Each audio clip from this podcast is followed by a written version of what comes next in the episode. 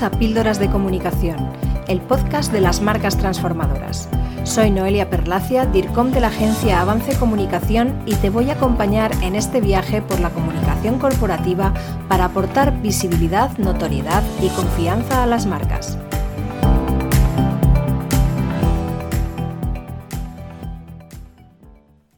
La comunicación interna es sin duda un pilar fundamental de la comunicación corporativa, ya lo hemos explicado en otras ocasiones.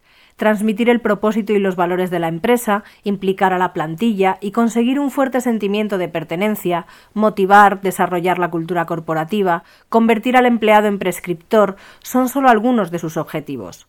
La presencialidad tiene un papel importante para conseguir estos objetivos. Sin embargo, la pandemia de 2020 obligó a implantar el teletrabajo en todas las empresas y sectores donde era posible.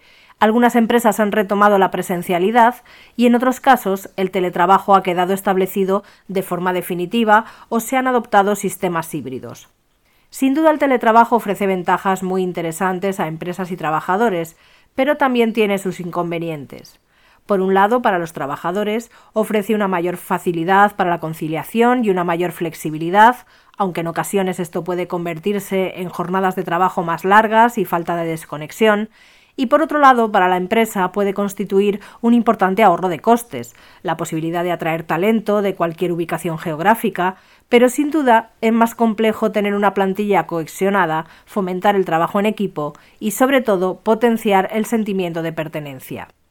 La comunicación interna tiene, por tanto, un enorme desafío en este sentido, ya que a falta de presencialidad, los objetivos se convierten en más difíciles de alcanzar. En esta situación, los responsables de comunicación interna deben ser especialmente creativos para motivar e informar a los empleados. Algunas claves son las siguientes. En primer lugar, desarrollar o implementar herramientas tecnológicas específicas para que toda la plantilla tenga un acceso fácil a la información y que permita la comunicación entre personas y equipos. Actualmente hay diversas herramientas que cumplen estas funciones, como Teams o Yammer. En segundo lugar, potenciar los programas de onboarding de los nuevos empleados. Habitualmente, la llegada a una nueva empresa y puesto de trabajo requiere un proceso de adaptación y aprendizaje. Cuando esa adaptación se produce a distancia, es necesario que las herramientas y la información de apoyo para este proceso estén mucho más presentes. En tercer lugar, fomentar las herramientas de comunicación, creando canales bidireccionales en los que la información fluya tanto de la empresa a los trabajadores como a la inversa. Email interno, boletines, redes sociales internas, buzón de sugerencias, revistas, etc. son solo algunos de estos canales. En cuarto lugar, potenciar las encuestas de opinión y las auditorías de comunicación interna para conocer en detalle y de primera mano el clima y las opiniones de los trabajadores. Y por último, crear encuentros puntuales presenciales. Incluso cuando el teletrabajo está implantado al 100%, es conveniente que periódicamente tengan lugar encuentros presenciales, ya sean de departamentos, de equipos o de toda la compañía cuando sea posible. Por supuesto, también es conveniente llevar a cabo algún tipo de encuentro lúdico, comidas de empresa, celebraciones navideñas, team building, etc. La comunicación corporativa evoluciona constantemente, así como sus necesidades y objetivos. Por lo tanto, es fundamental innovar, reinventarse y encontrar nuevas herramientas y espacios para la creatividad, la interacción y el intercambio de ideas, de manera que no se pierda la cultura corporativa y la colaboración entre las personas y los equipos. Al margen de todas las ventajas que proporciona el teletrabajo, la sensación de aislamiento puede llegar a ser el gran enemigo de los trabajadores que desarrollan su actividad profesional en esta modalidad. Por ello, es necesario un mayor esfuerzo para evitar este problema, y por supuesto las empresas deben tomar la iniciativa en este sentido. Es necesaria una apuesta firme por la comunicación interna, ya que es una inversión en productividad, en buen ambiente y, al fin y al cabo, en el propio negocio. Otro de los grandes retos para las compañías y su estrategia empresarial es la gestión del talento. De hecho, la capacidad de los trabajadores es un factor clave para conseguir el éxito de un proyecto y alcanzar una posición de diferencia y ventaja con respecto a la competencia. Si entre los valores de tu negocio está la innovación y quieres atraer a profesionales sobresalientes, es imprescindible buscar la satisfacción de los empleados para estar motivados en su puesto la comunicación interna cumple un importante papel en este sentido. Contar con colaboradores talentosos facilita el crecimiento de las empresas. Por eso es básico implantar una cultura que evite la rotación excesiva, atrayendo a los más capacitados, preparados y dinámicos. Hay factores que dependen únicamente de la estrategia de negocio, como son los salarios, la flexibilidad horaria, la formación continua, el liderazgo empresarial, el buen ambiente de trabajo, los planes de desarrollo personal. Pero la comunicación interna jugará un papel básico para articular estas medidas y conseguir que sean más eficaces.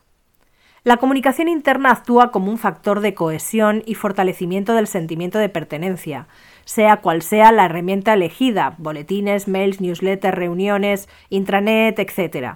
Es necesario tratar a los empleados como clientes internos. Hay que gestionar sus opiniones, dudas y sugerencias, proporcionarles una correcta atención e información y fidelizarles con una serie de estrategias es necesario mantenerles informados de forma constante, tanto de la información corporativa como de las opciones de desarrollo profesional.